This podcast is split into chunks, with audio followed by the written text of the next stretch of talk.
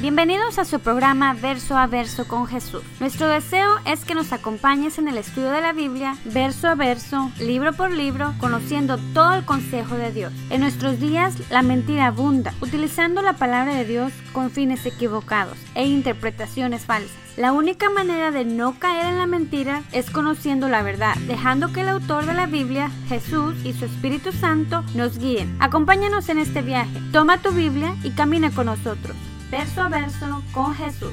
Cristo moriste en una cruz, resucitaste con poder. Vamos a estudiar Nehemías y seguimos estudiando, ya saben lo que hacemos aquí, estudiamos la Biblia verso a verso capítulo a capítulo y vamos a ver qué es lo, lo que tiene el Señor para nosotros. Vamos a seguir nuestra serie, Reconstrucción, Avivamiento y Reforma, manos a la obra. Y a lo mejor ven el título y dicen, pues, ¿qué tienen que ver con Nehemías? Poco a poco vamos a ir viendo de qué trata este libro, qué nos, qué no- qué no- nos quiere decir el Señor a nosotros hoy en día. Porque recuerden que la palabra de Dios es viva y es eficaz, dice de sí misma. Eh, viva significa que sí, como ha sido escrita hace mucho tiempo atrás, pero sigue hablándonos y sigue cambiando vidas, sigue transformando corazones. eh, o cualquier otro libro, cualquier otra persona no puede hacerlo. Un doctor tal vez puede este, inter- intervenir quirúrgicamente en tu corazón, pero no lo puede cambiar. No lo puede cambiar, no puede cambiar la naturaleza del hombre que dice de sí misma, o la palabra de Dios dice que el corazón del hombre es engañoso, eh, perverso. ¿Quién lo puede conocer? Eh, y bienvenidos todos los que están en vivo, ya, ya se nos estaban olvidando, este, están en su ministerio verso a verso con Jesús. Yo soy el pastor Oscar Maldonado, para los que se conectan por primera vez y los que ya están aquí, pues ya me conocen. Así es que la semana pasada, eh, espero que hayan visto lo que se pudo grabar del, del- de la de, de Nehemías capítulo 1, pero hablamos un poco del primer muro que estamos eh, edificando, que es la oración. La, oración, hermanos, es, es lo más elemental, lo más importante, el arma más poderosa que nosotros tenemos como hijos e hijas de Dios. Si yo les puedo preguntar, y aunque podam- podemos decir, no, si yo oro todos los días, estoy seguro que, que cualquiera de nosotros podemos decir, no oro lo suficiente. ¿O quién levanta la mano y puede decir, yo oro lo suficiente? Ninguno, ¿verdad? ¿Por qué? ¿Por qué es eso? Porque aunque de verdad oremos poco o verdad ore- oremos mucho a nuestro tiempo, siempre necesitamos más. ¿Por qué? Porque la oración es entrar a la presencia de Dios. ¿Y quién puede decir, ah, no, hoy tuve suficiente presencia de Dios que ya, ya no quiero más? Sino al contrario, cuando estamos en la presencia de Dios, ahí queremos estar y, esperemos que sea como Enoch, que estaba en la presencia de Dios y un día ya no regresó, sino se quedó allá. Que un día sea así, ¿no? Que estemos en oración, estemos adorando a nuestro Señor y de repente oh, ya no estamos en, la iglesia, ya estamos con el Señor. Que sea así, ¿verdad? Que sea así de hermoso, pero bueno, eso es el muro que estamos ahorita edificando, ¿verdad? que edificamos la semana pasada y espero que, que, que estemos trabajando en eso, porque eso es lo que quiero que hagamos, que como iglesia trabajemos en edificando estos muros. ¿Por qué? Porque créanme que va a ser algo importante y como les decía, los muros no solamente protegen de ataques, sino también guardan lo que ahí está dentro, lo que el Señor nos da. Entonces es importante tener esos muros. Y el día de hoy vamos a edificar el segundo muro. Y para todos los que apuntan, el mensaje de hoy se llama Escucha, planea y espera. Escucha, planea y espera. La fe y la acción, y ese va a ser el segundo muro. Y vamos a estar estudiando Nehemías capítulo 2, versículo 1 al versículo 10. Así es que si se ponen de pie para leer la palabra de Dios, en reverencia y aparte, pues nos mantiene atento a lo que estamos leyendo. Vamos a leer solamente los tres primeros versículos de Nehemías. Y ahí deje su dedo, su lápiz, porque vamos a estar ahí en Nehemías. Acuérdense que así siempre lo hacemos, para que no tarden mucho en encontrar los versículos. Y recuerden, hermanos, los que están escuchándonos también, cada vez que nosotros abrimos nuestras Biblias, es Dios hablándonos. Esa es la palabra de Dios. Y Señor, honramos tu nombre al leer tu palabra. Dice Nehemías capítulo 2, versículo 1, dice, en el mes de Nisan, del año 20 del reinado de Artajerjes, mientras yo me disponía a servirle el vino al rey, éste me miró y como nunca antes me había visto triste en su presencia, me preguntó, ¿por qué estás triste, Nemías? ¿Enfermo no estás? Lo que reflejas es un profundo pesar. Yo sentí mucho miedo y le respondí, larga vida a su majestad. ¿Cómo no estar triste si la ciudad donde mis padres están sepultados se encuentran en ruinas y sus puertas han sido consumidas por el fuego? Vamos a orar. Padre, te damos gracias, Señor, por tu presencia, por tu Espíritu Santo. Y en el nombre de Jesús venimos a ti esta mañana, Señor, dándote la gloria y la honra, dándote gracias, Señor, porque podemos venir así, tal y como estamos, Señor, sabiendo y creyendo, Señor, de todo corazón que tú estás dispuesto, Señor, a, cambiarnos, a, Padre, eh, Señor, hacernos esos hombres y mujeres, Señor, de bien. Padre, esos hombres y mujeres que, Padre, podemos ser llamados hijos e hijas de Dios. Y te damos gracias por tu palabra, Señor, y te pedimos que tu Espíritu Santo haga esa obra en nuestro corazón y en nuestra mente, Padre. Abre nuestro entendimiento, Señor, para que esta palabra caiga en buena tierra y sea de edificación, Padre, no solamente para nosotros, sino que nos convirtamos en ese canal de bendición, Padre, esos instrumentos que tú, Padre, puedes usar para que tú te des la gloria, Señor, a través de cada una de las personas que están aquí. Padre, yo los pongo en tus manos y Padre, este tiempo está bajo tu control en el nombre de Jesús. Amén. Tome su asiento. La semana pasada voy a dar una pequeña recapitulación, más que nada del final. Vimos que Nemías, o más bien el hermano de Nemías, llegó y le dio una mala noticia. Nemías les preguntó, oye, ¿cómo está la gente en Jerusalén? Me imagino que ya regresaron del exilio de Babilonia y han de estar ya viviendo, empezando a vivir la gloria que tenían antes. Acuérdense que antes de que fueron invadidos por Babilonia, el templo era el, templo que, que edificó Salomón, con oro, con tantas cosas tan preciosas, pero vimos que llegó el rey Nabucodonosor y tomó todo, tomó los utensilios de oro, todo lo que estaba ahí santo o sagrado para el servicio de Dios, lo tomaron y lo llevaron a sus casas. Eh, pero empezó a haber un segundo éxodo que se le llama, empezaron a salir de este exilio y en tres partes, primero con Zorobabel, después con Esdras y ahora con Nemías. Entonces Nemías pensaba que ya estaban en Jerusalén, eh, otra vez viviendo esa gloria que estaban viviendo antes, pero resulta que no era así. Le dieron una noticia a Nemías, le dijeron, no, en realidad el pueblo está en vergüenza, la ciudad todavía está en ruinas, lo único que está ahí es el templo, pero en realidad eh, estamos descubiertos, no había protección en contra de los enemigos, cualquiera podía entrar ahí, robar y hacer lo que se le diera la gana. Entonces Nehemías se eh, tuvo un peso, una carga en su corazón. Y, vamos a ver rápidamente la escena. Dice la palabra de Dios que él era el copero del rey. ¿Qué, significa eso? El trabajo de Nehemías era prácticamente comer y tomar la comida del rey antes de que él la comiera o antes de que la probara. ¿Por qué? Porque en ese tiempo era muy común o muy este, propenso que se envenenara al rey, que hubiera este, un ataque contra el rey y de esa manera, pues obviamente tomaban su, trono.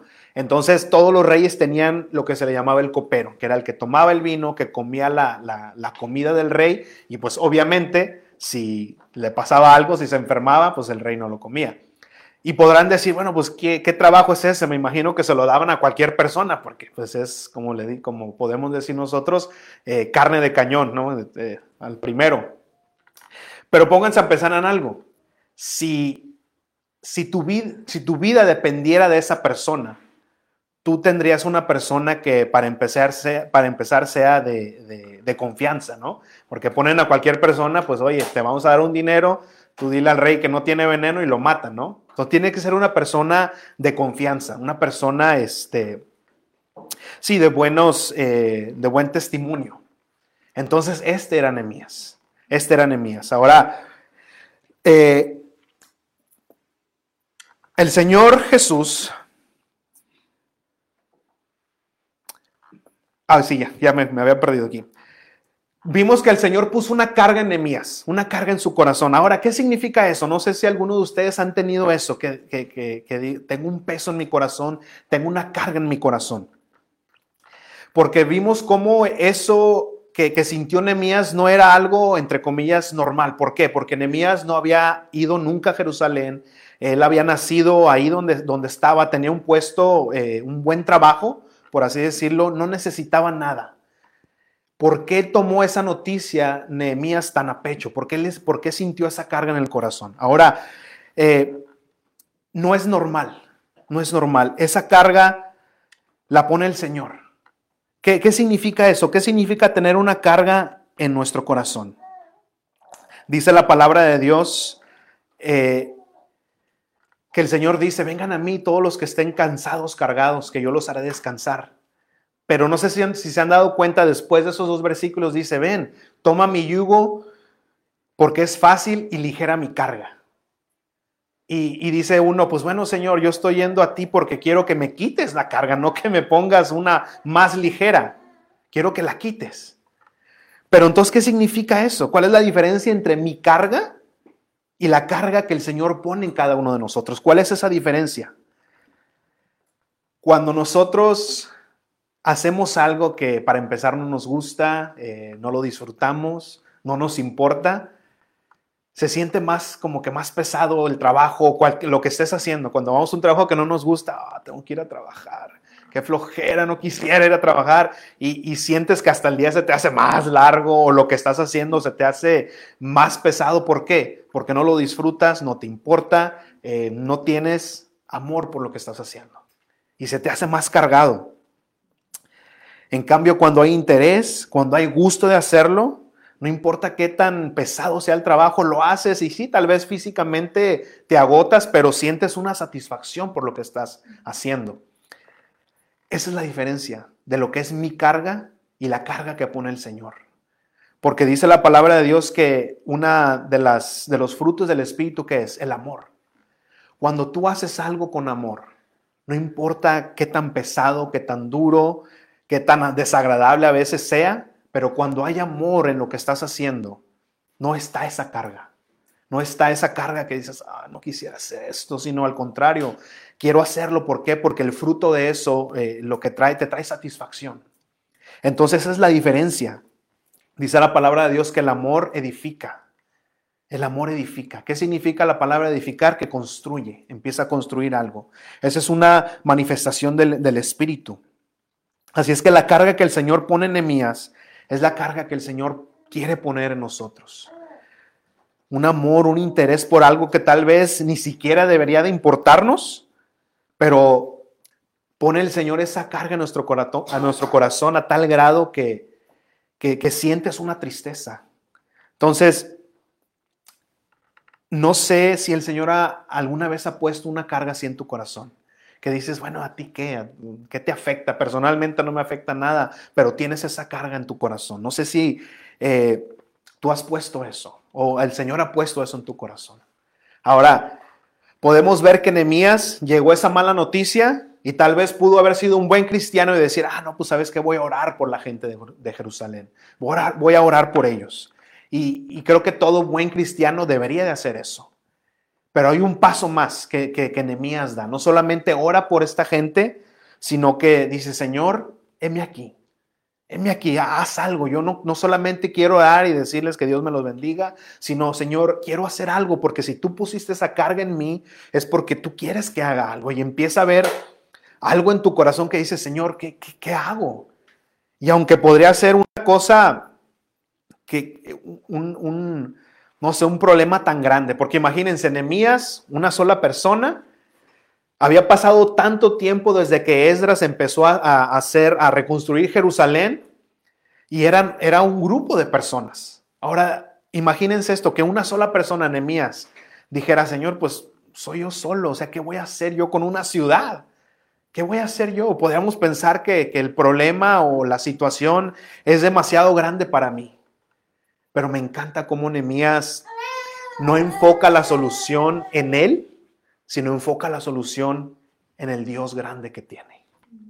Y es a veces donde tenemos que nosotros enfocar nuestra mirada, porque a veces si la enfocamos en lo que yo puedo hacer, en, lo, en, mi, en mis recursos, no va a alcanzar, hermanos, no va a alcanzar. Mis recursos no, alcanzas, no alcanzan para hacer la obra de Dios. mis recursos, mi, mi, lo que yo pueda hacer, no alcanza. No alcanza porque la obra es demasiado grande para una sola persona. Pero para Dios, para Dios no, no existe nada tan grande, no existe nada imposible. Dice la palabra de Dios que para el hombre todo puede ser imposible, pero para Dios todo es posible. Todo es posible. Entonces, es lo que pasó con Nehemías. Quitó su mirada de él, no vio la solución en que yo qué puedo hacer, sino, sino Señor, ¿qué puedes hacer tú? ¿Qué puedes hacer tú? Estoy yo aquí, eh, úsame, úsame. Yo sé que yo soy una sola persona, pero tú no. Entonces vamos a ver. Dice la palabra de Dios que en el mes de Nisan, ¿y ese cuál es? Marzo y abril. Ese es el, más o menos el tiempo que habla ahí del año 20 del reinado de Artajerces. Entonces, si vemos y regresamos al capítulo 1, ahí nos dice que Nemías recibió la noticia de Jerusalén en el año de Quisleu, que era noviembre y diciembre, del mismo año del reinado de Artajerces. Entonces significa que pasaron de tres a cuatro meses. Nehemías estuvo orando y ayunando de tres a cuatro meses. Ahora, ¿qué ¿Qué había en la, en la oración de, de, Nehemías esos tres o cuatro meses? ¿Qué tanto se puede orar por un solo, por una sola situación de tres a cuatro meses? No sé cómo le hacen ustedes, pero yo a veces ciertas cosas oro una vez y, no me vuelvo a acordar hasta después. Porque dices tú, pues Señor, ¿qué, ¿qué, más puedo orar? ¿Qué más puedo orar por cualquier situación? Pero vamos a ver qué es lo que estaba orando Nehemías. Ahora, la oración a veces tendemos a pensar que solamente es, Señor, dame, Señor, mira, ayúdame. Y, sí, eh, creo que es parte de la oración. Pero tenemos que saber algo, la oración no solamente se trata de pedir. De hecho, la oración es más de escuchar.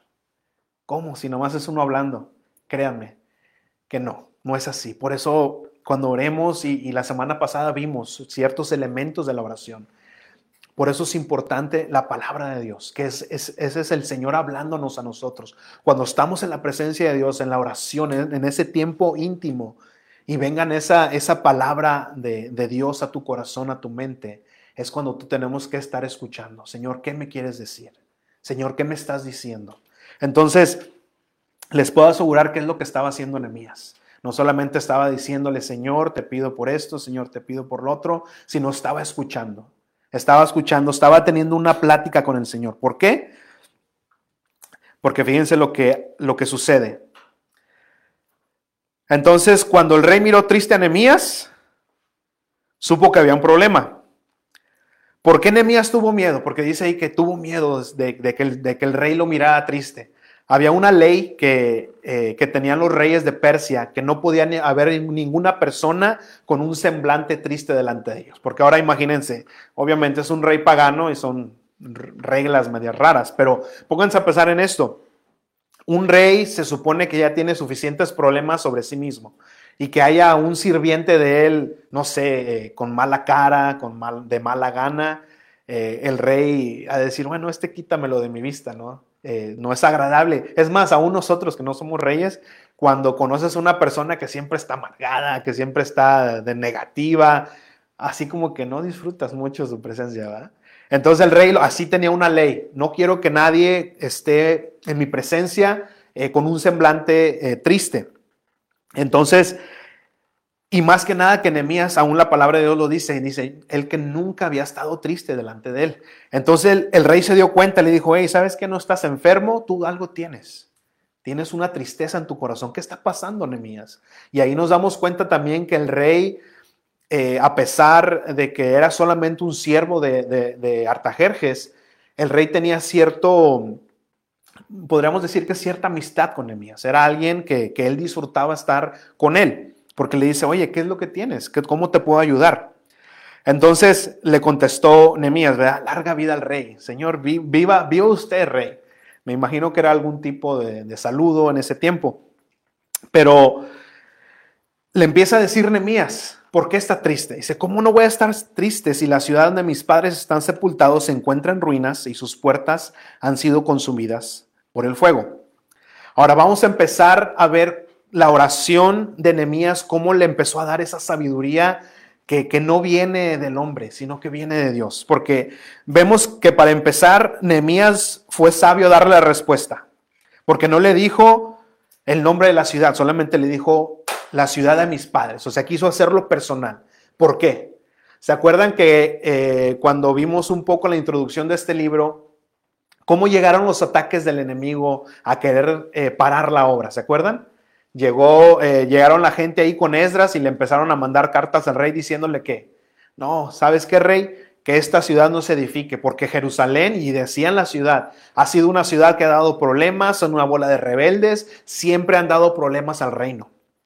Entonces imagínense, si Nehemías hubiera dicho, no, pues, eh, ¿sabes qué, rey? Es que cómo no va a estar triste si Jerusalén, ¿qué es lo primero que hubiera pensado Artajerjes? Lo conecta, ¿verdad? Ah, Jerusalén es una bola de rebeldes. A ver, espérame, Nehemías, no, no, no empieces a hablar. Yo no quiero problemas. Yo no quiero que empecemos a, hablar de esta Jerusalén, que lo único que escucho que la gente es rebelde. Entonces ya ahí vemos que, que Nehemías tuvo tacto al, presentar el problema que tenía. No dijo Jerusalén, sino solamente dijo eh, la ciudad donde están mis padres. Ahora, ese fue Nehemías siendo inteligente. Ok, si el rey tiene, tiene una amistad conmigo, lo voy a hacer personal. La ciudad de mis padres. Entonces, vemos ahí algo como el Señor da esa sabiduría de cómo hablar, cómo presentar las cosas. Porque, porque acuérdense que este rey no es que, ah, es un rey cristiano y, y, no, no, no, es un rey pagano, él no conoce del Señor. Pero aún así es un instrumento que el Señor también puede usar. Entonces, vemos claramente que la mano del Señor está sobre esta situación y, eso tenemos que darnos cuenta nosotros también. A veces nosotros podemos perder de vista la gloria de Dios. Hermanos, no perdamos, no perdamos de, vista la gloria de Dios en nuestras vidas. Tengamos cuidado cuando estemos en oración, digámosle al Señor, Señor, guíame siempre, porque a veces, y no sé si les ha pasado que tienen un problema, alguna situación y la pasan y después se dan cuenta, Señor, eras tú.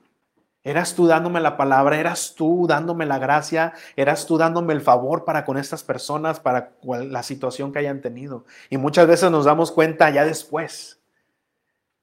Siempre estemos atentos, hermanos, a ver la gloria de Dios en nuestras vidas, la mano de Dios en nuestra vida. A veces no nos damos ni cuenta, no nos damos ni cuenta, pero aquí me encanta cómo Nehemías sí se dio cuenta. ¿Por qué? Porque después de que le dio esa noticia al rey, dice que oró oró al Señor.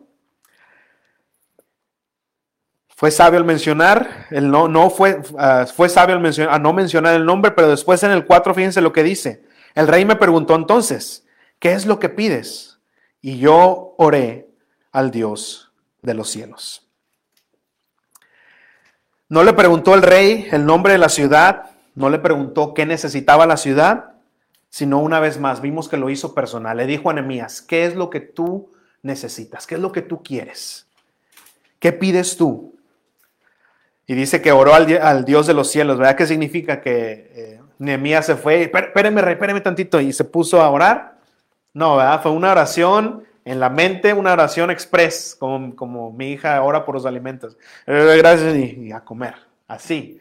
Me imagino que se dio cuenta Nehemías, dije, aquí está la oportunidad. Señor, yo he estado orando por tres o cuatro meses, Señor, aquí está. En su mente me imagino que dijo Nehemías, Señor, tú estás en control. Señor, dame las palabras. No sé cuáles hayan sido sus palabras exactas, pero fue una oración que hizo en su mente y adelante. Y es lo que quiero que nosotros tengamos cuidado, hermanos. Cuando estemos orando por cualquiera, por cualquier situación y el Señor abra la, puerta, abra la, este, la oportunidad, estemos atentos, estemos listos estemos listos para hacer lo que el Señor quiere que hagamos en esa situación. Entonces, hizo la oración y, abrió la puerta, dice el 5 ahí, y le respondí al rey, si es la voluntad de su majestad y este siervo suyo es digno de su bondad, permítame su majestad ir a Judá, a la ciudad donde están sepultados mis padres, para edificarla. Una vez más no dijo Jerusalén, dijo Judá. Fíjense cómo tiene tacto, cómo el Señor nos da esa sabiduría. Dice el 6, el rey que tenía a su lado a la reina me preguntó, ¿cuánto tiempo necesitas ¿cuándo piensas regresar? Y yo le dije el tiempo que necesitaba y el rey consintió en dejarme ir. Hay muchos comentaristas bíblicos que dicen que la reina que habla aquí habla de la reina Esther. Acuérdense que, el libro de Esther pasó como a la mitad del, libro de, Esdras. Entonces muchos piensan que este rey Artajerjes es el mismo que se habla en Esther y que la reina que está aquí sentada es Esther. Ahora, eh, ¿se sabe 100% por seguridad? No. Pero si nos da este detalle, este detalle, eh, la palabra de Dios es porque la reina tuvo algo que ver con la decisión que tuvo el rey. Tuvo algún tipo de influencia, algo tuvo que ver. Entonces, que la reina haya estado presente ahí. Acuérdense que, y aún lo vimos en el libro, se ve en el libro de Esther, que para estar en la presencia del rey no es de que, ah, yo soy su esposa, yo puedo entrar a la hora que quiera, no. Aunque ella era la reina, la esposa del rey, tenía que pedir permiso. No solamente podía entrar a la hora que quería, sino que tenía que ver cierto tiempo que ella podía estar ahí. Entonces, la mano del Señor. Ahí vemos una vez más que, ¿verdad? Entre comillas, casualidad que la reina estaba ahí. Qué casualidad que la reina estaba ahí. Pero no, no es una diosidencia, ¿verdad? Que la reina estaba ahí. Así es que eh, vemos la mano del Señor ahí. Y, y, Nemías, ¿qué estaba orando Nemías? Porque fíjense cuando le preguntó el rey, bueno, eh, ¿cuánto tiempo necesitas? ¿Cuándo piensas regresar? Nemías no dijo, ah, espérame, rey, déjame ver, tengo que hacer esto. Ahorita, espérame, rey, ahorita vengo, déjame ir a planearlo. No. Se presentó la oportunidad y Nemías le dijo, necesito este tiempo, esto me voy a tardar. Y no solamente eso, porque vamos a ver más adelante que en realidad Nemías ya tenía todo el plan trazado. No solamente oró, Señor, eh, sino que empezó, Señor, mira cómo ves, ya investigué esto, ya investigué el otro, porque vamos a ver, vamos a, darle más para allá. Y si se ponen a pensar, ¿quién más eh, eh, lo hizo de esa manera? ¿Se acuerdan de Moisés? Moisés cuando el Señor le dijo, construye el tabernáculo, igual hizo lo mismo, empezó a trazar las cosas, empezó a tomar medidas y todo eso fue dado en oración. Todo ese plan fue dado en oración, igual con Josué. Josué era un hombre de guerra, un hombre eh, que tenía mucha táctica, pero igual, siempre el Señor le dio, le trazó el, el plan, le trazó el plan. Entonces, Nehemías analizó la situación, fijó un tiempo, planeó todo, hizo todo el trabajo de investigación y ya estaba preparado. A veces pensamos que el andar por fe es andar sin plan. Es así de que, Señor, yo tomo un paso de fe a ver qué pasa. No, hermanos, no es así. Nuestro Dios es un Dios de orden, un Dios que planea. El Señor no, nada lo tomó por, por, por descuidado, así de que, Adán ya pecó, ahora qué voy a hacer. Mi plan era que Adán iba a ser perfecto. Dice la palabra de Dios que él ya tenía trazado el plan de salvación aún antes de la creación del mundo. Entonces, hermanos, andar por fe no significa andar sin plan, no significa andar, ay Señor, a ver qué es lo que haces tú. No, tenemos que entrar en oración y Señor, ¿cuál es el plan? Yo sé que tú tienes un plan, muéstrame. Y el Señor nos va a mostrar el plan. Ahora, no necesariamente que les va a mostrar todo el plan trazado, porque créanme, que si el Señor nos diera el plan de nuestra vida, luego lo dice, Señor, espérame, no, no, no, espera, esta parte no me gusta esta parte como que, eh, ¿verdad? Señor nos va dando el plan de nuestra vida conforme nosotros estamos listos, conforme nosotros estamos listos. Entonces, andar por fe no significa andar a, ver qué pasa, sino es orar y pedir la guianza del Señor. Y si estamos poniendo atención, Él nos, nos va a dar su plan. A nosotros nos toca escuchar. Proverbios 21, 5, apúntenlo ahí, yo se lo leo, dice, si piensas lo que haces, tendrás abundancia. Si te apresuras, acabarás en la pobreza. No nos aboracemos, hermanos. Oremos al Señor siempre cuando vayamos a emprender cualquier cosa, sobre todo decisiones que vamos a tomar, que, sabemos que pueden tener consecuencias eh, duraderas o funestas. Busquemos al Señor, siempre busquemos al Señor y no nos apresuremos, sino tranquilos, tomémoslo con calma. ¿Qué significa eso? Que entonces Dios solamente bendicen a los que tienen el plan bien trazadito, a los que... No, ¿verdad? El Señor trabaja de muchas maneras, pero créanme, no seamos necios, que si tenemos oportunidad de tomar el tiempo, que si tenemos oportunidad de orar por esa situación, hagámoslo, hagámoslo. Yo sé que el Señor a veces no tenemos tiempo de nada, ¿verdad? Como Pedro, cuando empezó a, hundirse, ¿verdad? le dijo, eh, Señor, si, si eres tú, haz que yo camine sobre el agua. Empezó a caminar y después que quitó la mirada del Señor y se empezó a hundir. Y no dijo, ay Señor, eh, eh, sino que empezó a clamarlo luego, Señor, ayúdame. A veces no hay tiempo de, de, planear nada, sino solamente, Señor, rescátame. Entonces no es, no es que el Señor nos deje a la deriva si hacemos eso, pero hermanos, si tenemos oportunidad de, orar por una situación y, y, buscar al Señor, hagámoslo. Hagámoslo. Me gusta esto que dice este comentarista, Pastor David Gusick. Dice, la fe no es un sustituto de la planeación. No somos más espirituales por dejar de planear y actuar precipitadamente. Puede haber algunas veces en las que simplemente no podemos planear, pero nunca debemos rechazar la planeación. Exactamente lo que les estoy diciendo. No actuemos nada más. Si tenemos la oportunidad de planear, hagámoslo. Ahora, vamos a ver qué más estaba orando Nemías. Versículo 7. Dice, no solamente sabía el tiempo, sino le dice en el 7, también le dije, si es la voluntad de su majestad, que se me den cartas para los gobernadores del otro lado del río, para que me permitan pasar y yo pueda llegar a Judá.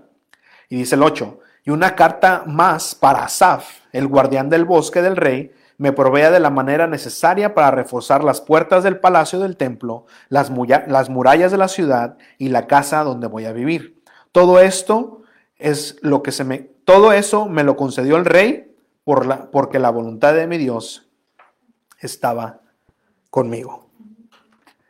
Fíjense la planeación de Nehemías, hermanos. En esos cuatro meses, en esos tres, cuatro meses, la conversación que tuvo con el Señor y la sabiduría que Él puso en Él. No solamente sabía el tiempo que se iba a tardar, pero sabía el material que necesitaba, sabía el nombre del guardia del, bosque, ¿no? ese se llama Saf. ¿Y cómo hizo esto? Yo les puedo apostar que empezó a preguntar, oye, a ver, ¿y cómo vieron la ciudad? ¿Qué les faltaba? ¿Qué medidas tiene? Y empezó a, averiguar, empezó a planear. Fíjense todo lo que el Señor le empezó a dar a en su corazón. No solamente estaba orando, Señor, sino que, Señor, escucho, ¿qué quieres que haga? Dime qué es lo que tenemos que hacer. Y el Señor le empezó a trazar el plan. Sabía el tiempo, sabía los permisos que necesitaba, sabía el nombre del guardia, sabía el material necesario, sin haber ido a la ciudad. Sin haber jamás visto cómo estaba la ciudad, él ya tenía una noción de qué es lo que necesitaba. Pero lo más importante es que la fe de Nehemías estaba en el Señor. No estaba de que yo qué es lo que yo puedo hacer, sino aún él lo dijo. Todo esto me lo concedió el rey porque, ah, yo le caía bien. Todo esto me lo, concedió, eh, me lo concedió el rey porque me he portado tan bien. No, dice, todo esto me lo concedió el rey porque la bondad de mi Dios estaba conmigo. Porque la bondad de mi Dios estaba conmigo. Hermanos, cuando sabemos quién está con nosotros. Es cuando nosotros vamos a obtener, cuando nosotros dice la palabra de Dios que cuando somos débiles, pero en Él, Él se hace fuerte. Cuando David estaba frente a este gigante de Goliat, ¿qué, le dijo este Goliat? Dije, no hombre, yo vengo a ti con espada y jabalina. Y David, ¿qué le dijo? Oh, sí, yo vengo a ti en el nombre de Jehová de los ejércitos. Cuando nosotros sabemos quién está de nuestro lado, hermanos. Créanme que no va a haber gigante, no va a haber situación, no va a haber nada que se nos ponga enfrente. Sí va a haber oposición, créanme, y lo vamos a ver ahorita más adelante, porque cuando el Espíritu de Dios levanta, también la oposición se levanta. Porque créanme, hay alguien que no quiere que edifiquemos. No hay alguien que no quiere que busquemos del Señor. Hay alguien que no quiere que te des cuenta el plan que Dios tiene para ti. Hay alguien que quiere hacerlo. ¿Saben por qué? Porque Dios es poderoso. Porque Dios es poderoso. Y aunque digamos, ¿yo qué voy a hacer? No se trata de nosotros, se trata de lo que el Señor puede hacer cuando uno de nosotros nos rendimos a Él. Cuando dice, Señor, heme aquí, haz de mi vida lo que tú quieras. Créanme que el Señor toma en serio esas palabras. El Señor toma en serio esas palabras. Y créanme que algo va a suceder. Nos dijo el Señor que no trabajemos por la comida que perece, sino que trabajemos por aquella que para vida eterna permanece. Familia, es tiempo de dejar de estar de, ociosos. Es tiempo de trabajar. Créanme, estamos viviendo tiempos muy eh, especiales, por así decirlo, muy diferentes, ¿verdad? Ya hemos visto todo lo que está pasando, no solamente en este país, sino en realidad en, todo el mundo. Pero si estamos aquí, vamos a, ver qué está pasando a nuestro alrededor. Estamos viviendo en una pandemia que ha cambiado la vida de todos nosotros. No hay ninguno de nosotros que no ha sufrido eh, algo a través de esta pandemia, ya sea que de salud, económicamente, familiares, algo, algo. Entonces estamos viendo que, necesitamos levantarnos, hermanos. Ahora que va a haber un cambio de gobierno aquí, créanme, eh, los, terrenos son muy movedizos. El ataque a la verdad va a ser, eh, va a estar duro, va a estar duro, hermanos, porque créanme que, lo que viene eh, es un juicio del Señor para aquellos que, que no se han arrepentido, pero para nosotros que estamos en el camino de Dios, también es una prueba una prueba que tenemos que tener nuestros muros firmes y anclados en la verdad. Créanme, necesitamos estar firmes en la verdad del Señor. Créanme que necesitamos levantarnos, necesitamos sacudirnos de esa ociosidad, de esa, eh, no sé, esa, eh, estar, de estar estáticamente así. Necesitamos pararnos, hermanos. Necesitamos levantarnos en el nombre del Señor y empezar a edificar, empezar a trabajar por lo que tenemos que hacer. Levantémonos. ¿Cuál es el peso? ¿Cuál es esa carga que el Señor ha puesto en tu corazón? Y si dices, ah, que dices, en realidad no tengo nada, yo solamente los míos y los de mi casa, busca al Señor el día de hoy, busca al Señor y dime, Señor, ¿qué quieres que haga yo? Pon una carga en mi corazón, pon un fuego en mi corazón. No quiero solamente preocuparme por mis cosas, sino, Señor, ¿qué quieres que yo haga? ¿Qué quieres que yo haga? Porque créanme, hermanos, hay mucho trabajo que hacer. Dice la palabra de Dios que la mies es mucha y los obreros son pocos. Hay muchas cosas que tenemos que hacer porque, hermanos, para nosotros, trabajar para nosotros mismos no necesitamos del Señor. Nosotros somos naturalmente egoístas, ¿verdad? Yo y yo y yo y lo demás, bueno, pues que Dios me los bendiga. No, hermanos, es tiempo de, que el Señor ponga esa carga en nuestro corazón. Señor, ¿qué quieres que yo haga para tu reino? Y podremos decir, ah, pues, Señor, no, no tengo recursos. Nehemías tampoco tenía recursos. Tampoco tenía nada. Él usó, lo, él, usó, él usó lo que él tenía donde él estaba. ¿Dónde estás tú? ¿Qué es lo que tienes?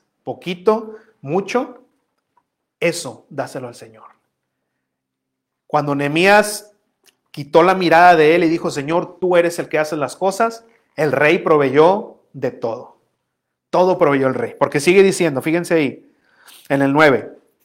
Entonces, con los gobernantes del otro lado del río, entonces fui con los gobernantes del otro lado del río y les entregué las cartas del rey. Además, el rey había enviado sus capitanes y a sus soldados de caballería para que me escoltaran. O sea, que no solamente proveyó de la madera, de los permisos, sino que le mandó escoltas, le mandó toda la seguridad que Nehemías necesitaba para llegar a hacer la obra. Hermanos, es solamente el Señor, es la mano de Dios. Un rey pagano que no le interesa nada edificar Jerusalén, pero lo hizo porque el Señor, la mano del Señor estaba ahí. Nehemías solamente dijo, Señor, estoy aquí estoy aquí, pusiste esa carga en mi corazón, ahora, Padre, estoy aquí, haz algo. Y él empezó a moverse y, y una sola persona, vamos a ver que hizo algo histórico, algo histórico. Ahorita, les voy a decir por qué. Nehemías oró, después escuchó, planeó y esperó con fe. ¿Qué nos toca hacer a ti y a mí el día de hoy? ¿Cómo nos está dirigiendo el Señor? ¿Cuál es la carga que Él ha puesto en tu corazón? Hermanos, este ministerio empezó precisamente por eso, una carga que el Señor puso en mi corazón. Se, Señor puso en mi corazón una carga y me dijo, la, la palabra de Dios se está perdiendo.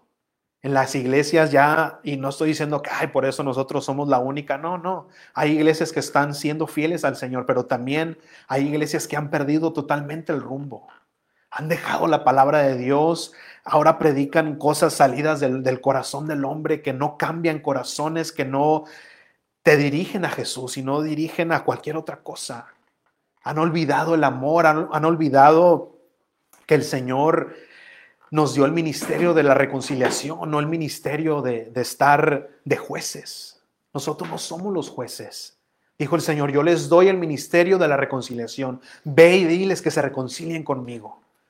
Y ahorita las iglesias en muchas están solamente poniendo eh, cargas que vienen del hombre, cosas que, que el Señor no, no, no dijo.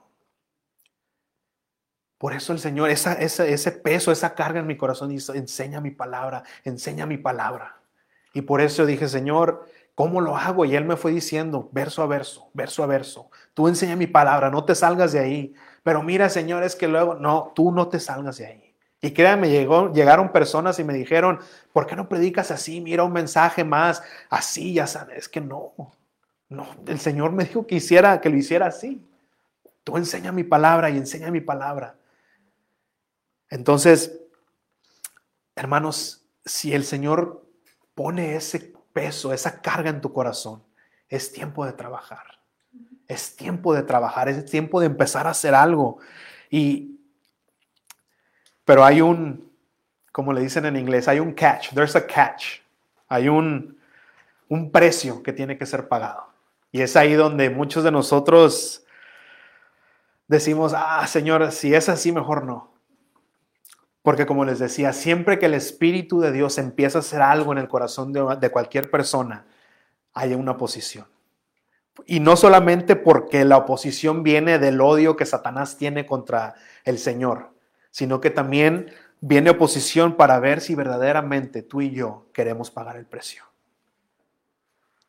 Porque, el, como dice la palabra de Dios, el, la carga del Señor es ligera su carga es ligera, pero sigue siendo carga y sigue siendo trabajo. Sigue siendo trabajo.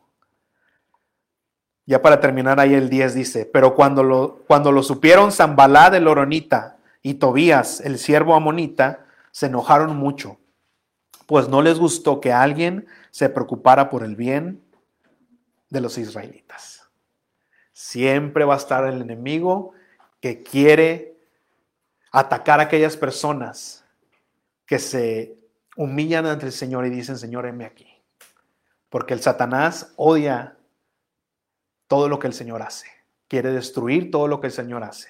Y si tú y yo nos entregamos al Señor, Él va a hacer todo lo posible para evitar eso. Y ese es el catch, ese es, la, ese es el precio que tenemos que pagar. ¿Estamos dispuestos a que el Señor nos use? Sí, Señor, úsame, sí, úsame. Y todos estamos listos para hacer eso, pero cuando llega la pelea, cuando llega la oposición, ah, Señor, espérame. Eh, ¿Estamos dispuestos? ¿Estamos listos para pagar el precio? El Señor lo hace todo. Lo hace todo, pero tenemos que salir de nuestro confort, tenemos que salir de esa estática espiritual y, y, sacudirnos y decir, Señor, ok, pon la carga en mi corazón. Pon la carga en mi corazón. Yo quiero hacer algo. El Señor, hermano, no nos salvó para estar sentados aquí esperando que venga el Señor literalmente sentados. No, estamos esperando la venida del Señor, pero tenemos que estar haciendo algo. Tenemos que estar haciendo algo. Si no, créanme, la carga va a ser más y más porque no es la carga del Señor, es la carga de nosotros. Es la carga de nosotros. La semana que entra vamos a conocer a este par de personitas, este par de personajes que buscan parar la obra de Dios. Ahora, ¿lo van a lograr como lo hicieron con Esdras? ¿Lo van a lograr como lo hicieron con eh, Zorobabel? Vamos a verlo la semana que entra. Pónganse de pie.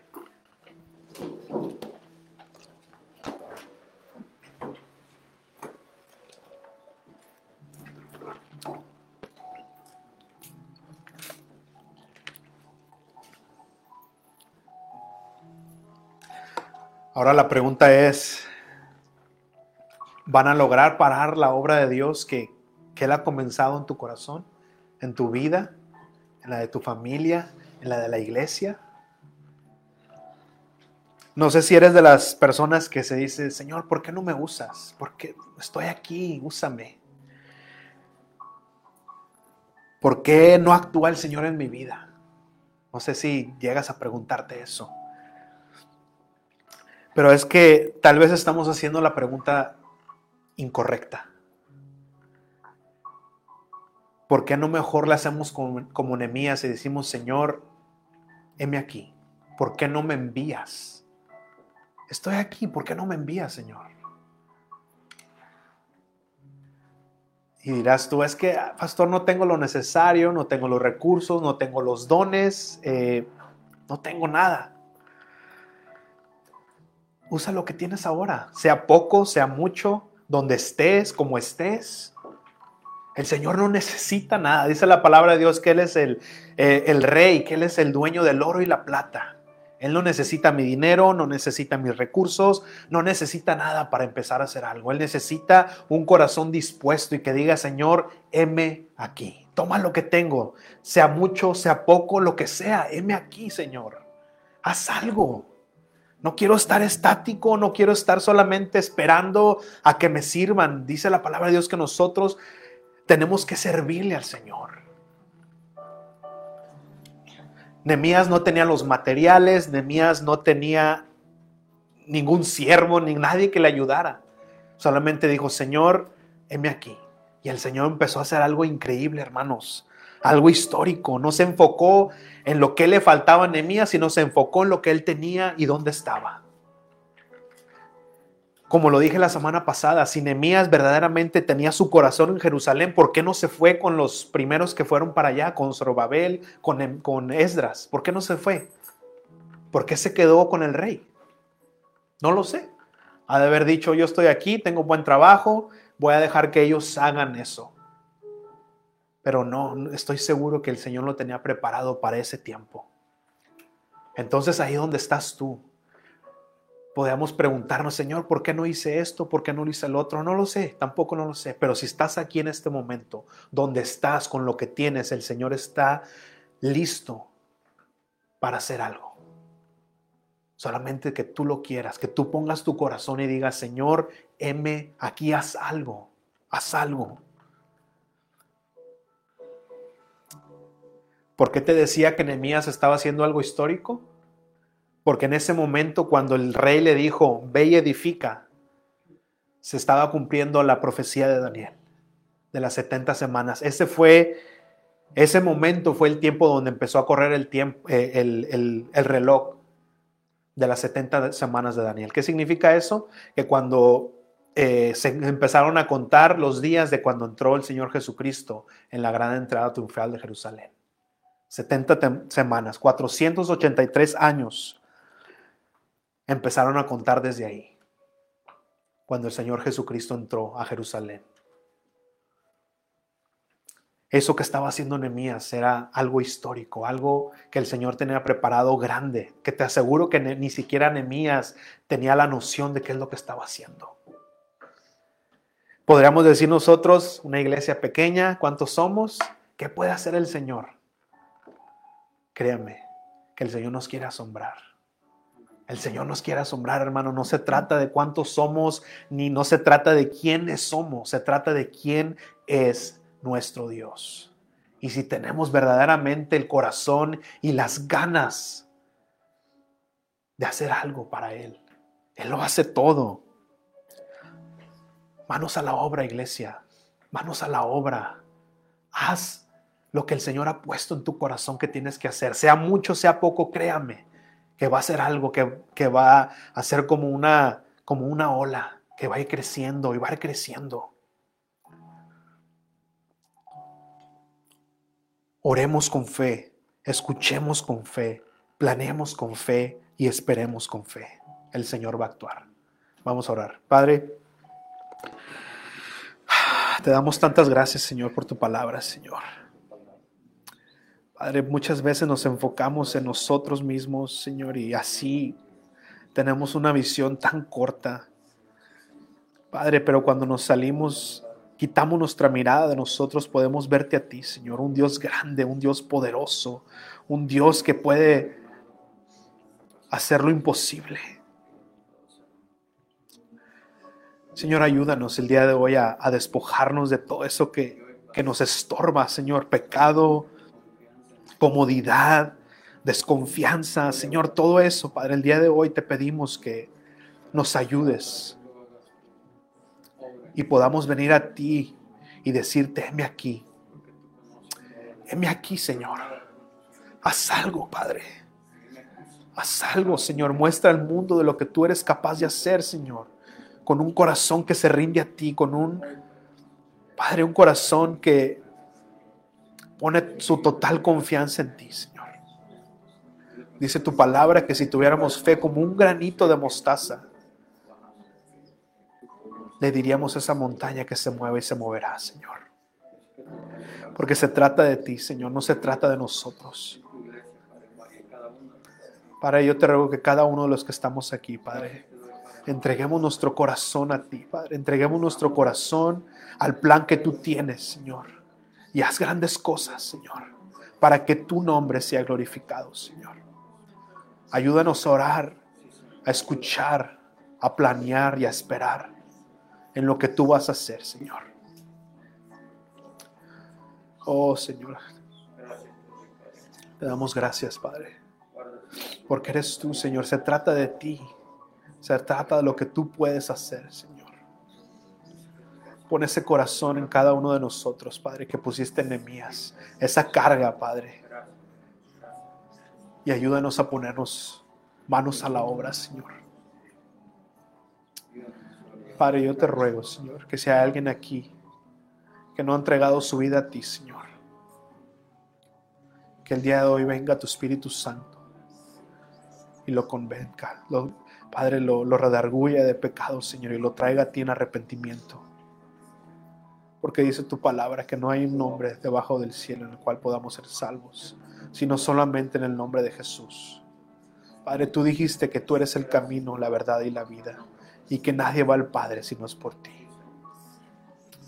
Padre, yo te ruego que si hay alguien aquí o el que está escuchando en este momento, que no te conoce aún como suficiente y único Salvador, que tú, Padre, que tu Espíritu Santo haga esa obra en su mente y en su corazón, y que desde el día de hoy, como dice tu palabra, pueda ser hecho hijo o hija tuya, Señor. Te damos gracias y glorificamos tu nombre, Señor. Heme aquí. Heme aquí, Señor. Te damos gracias. En el nombre de Jesús. Amén. Y amén. Gloria a Dios. Un aplauso para el Señor.